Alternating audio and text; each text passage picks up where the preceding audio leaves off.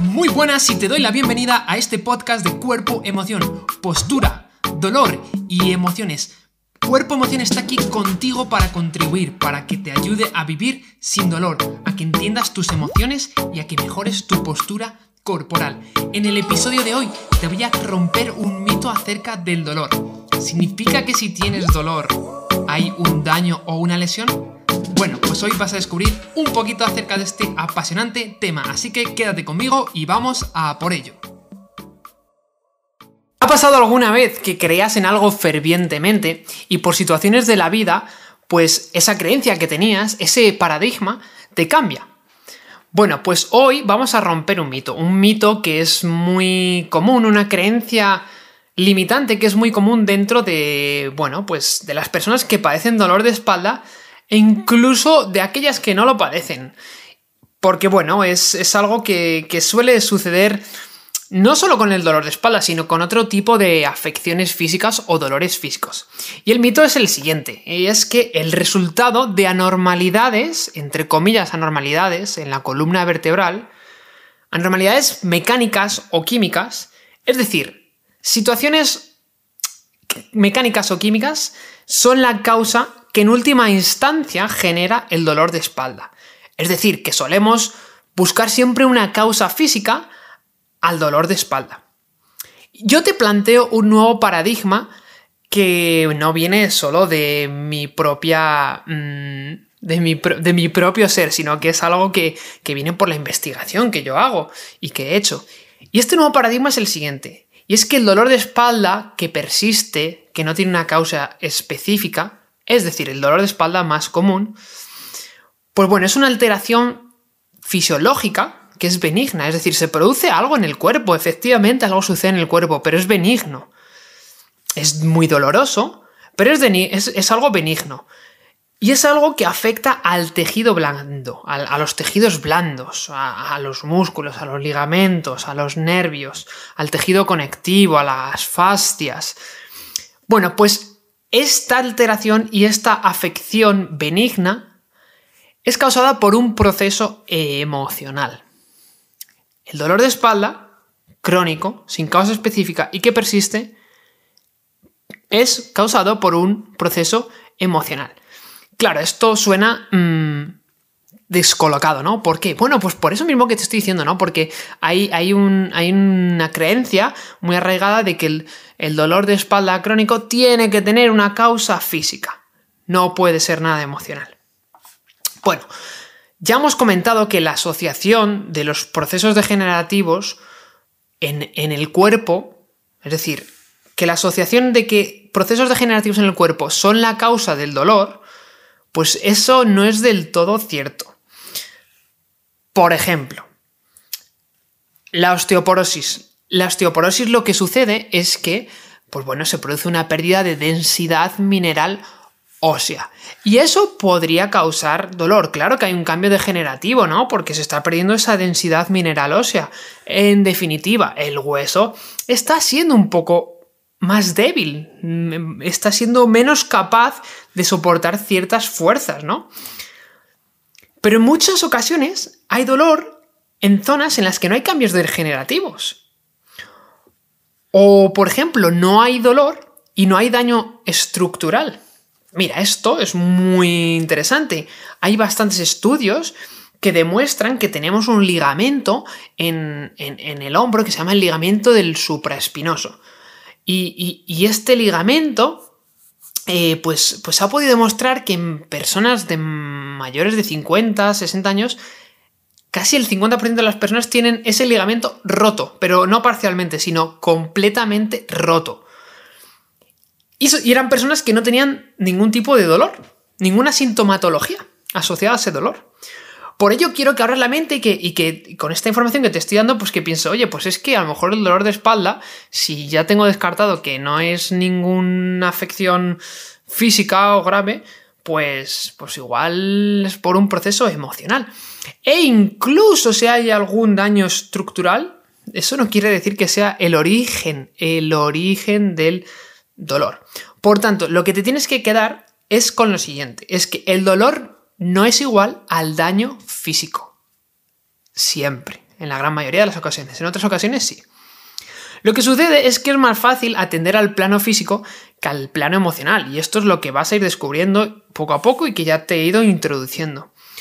Pero quédate con esto, las emociones pueden generar una tensión muscular, las emociones sobre todo las que son reprimidas, y yendo más allá, pues más allá de, de la tensión muscular que puede generar y que te puede dar la sensación de dolor, más allá de esa tensión puede afectar a otros sistemas de manera muy severa.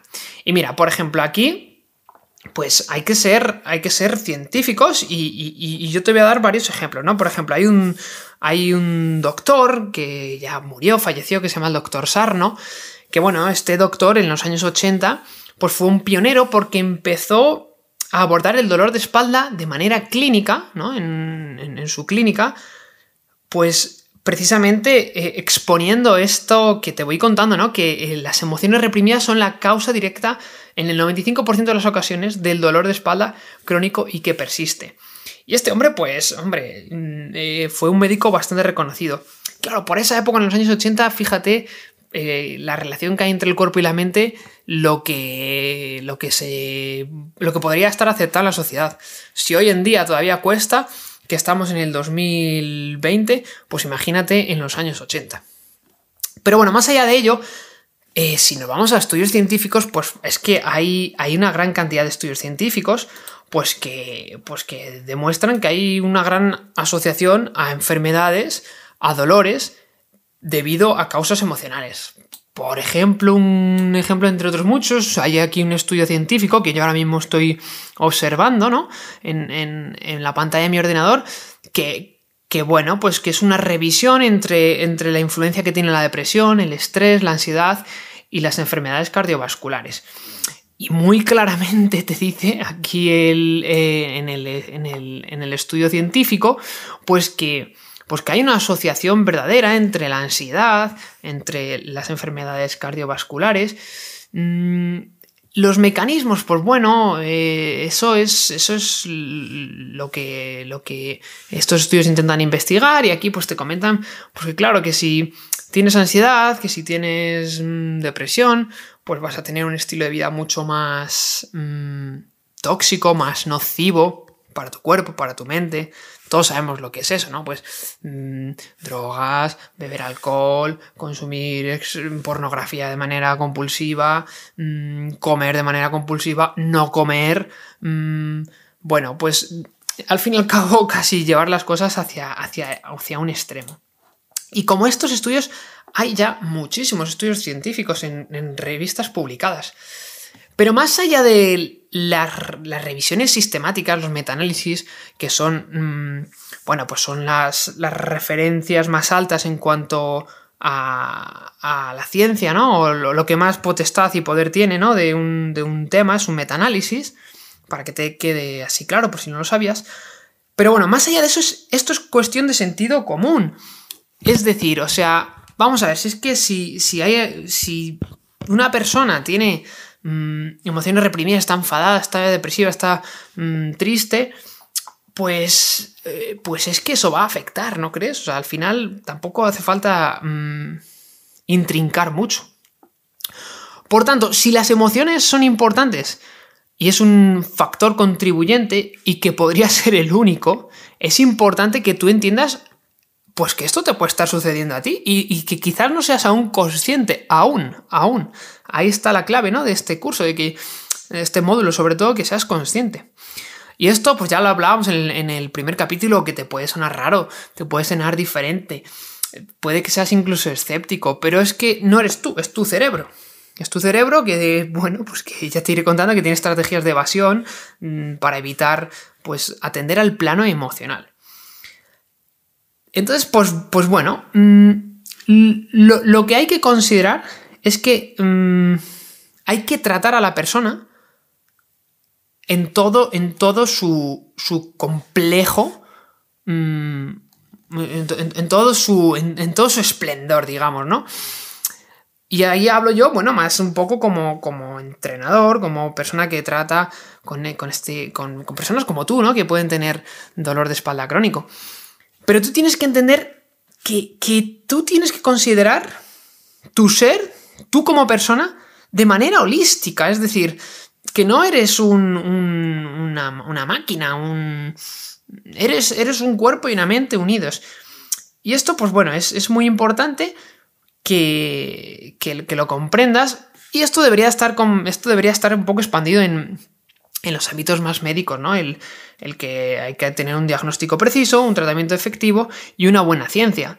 Y el aspecto emocional es parte de este diagnóstico. Lo que pasa que, que tú cuando vas al médico, pues dime si a lo mejor ahí seguramente habrás encontrado, podríamos encontrar médicos fabulosos.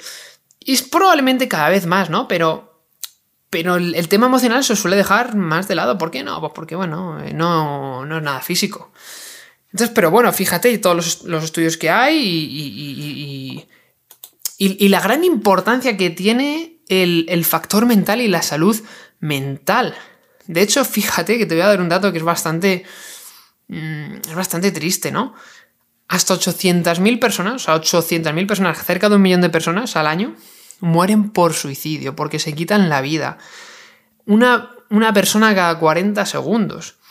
Esto es un fenómeno global y, y que ocurre durante toda la vida. Mm, pues es que fíjate, esto, y además hay, hay, datos que dicen que, cada adulto, cada adulto que murió por, suicidio, por suicidio, pues, pues podría haber otras 20 personas que lo estarían medio intentando. De hecho, bueno, es curioso que, los datos indican pues, ciertos países ¿no? en los que más altos índices de suicidio hay, por ejemplo Rusia. Tiene muchos, mucha tasa. Pero bueno, esto lo que te quiero decir que es realmente triste, ¿no? Porque, joder, que una persona no quiera, no quiera vivir es porque el sufrimiento que tiene dentro es tal que es que aquí ya ni dolor de espalda ni nada, es un sufrimiento muy, muy brusco, muy brusco. En definitiva, lo que quiero que te quedes y lo importante es que aunque el dolor de espalda es causado, el dolor de espalda que persiste, crónico, no específico, es causado por un fenómeno emocional, es una manifestación física, es decir, no, podemos obviar que es, algo que sucede en, el cuerpo. Y, que, digamos, no, está en el cerebro, esto no te lo estás inventando. Es decir, mm, el dolor de espalda eh, sucede en el cuerpo. Entonces, pues bueno, esto es algo real, sucede en tu cuerpo físico. Lo que tienes que entender es que si el fenómeno emocional, que entenderás más adelante, puede ser la chispa que encienda la mecha, que hace que se detone la bomba del dolor de espalda, pues mm, hay, que, hay, que, comprenderlo y hay que tenerlo en cuenta. Por tanto, hay que considerar este aspecto porque quizás haya pues mm, distintas mechas ¿no? O distintas chispas que puedan detonar este fenómeno emocional eh, con el dolor de espalda.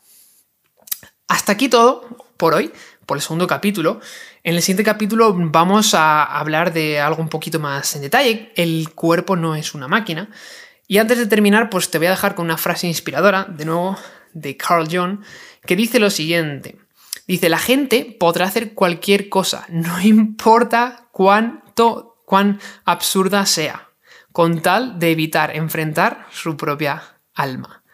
Muchísimas gracias, te mando un fuerte y un caluroso abrazo desde Body Emotion, cuerpo y mente. Muchísimas gracias. Ah, y no te olvides por favor de compartir este podcast y hablar de este podcast a tus amigos, tus familiares, a tu pareja. Por favor, ayúdame a expandir este mensaje porque estoy seguro que si has encontrado esto informativo, este podcast, podemos expandir un poquito más esta información. Muchísimas gracias.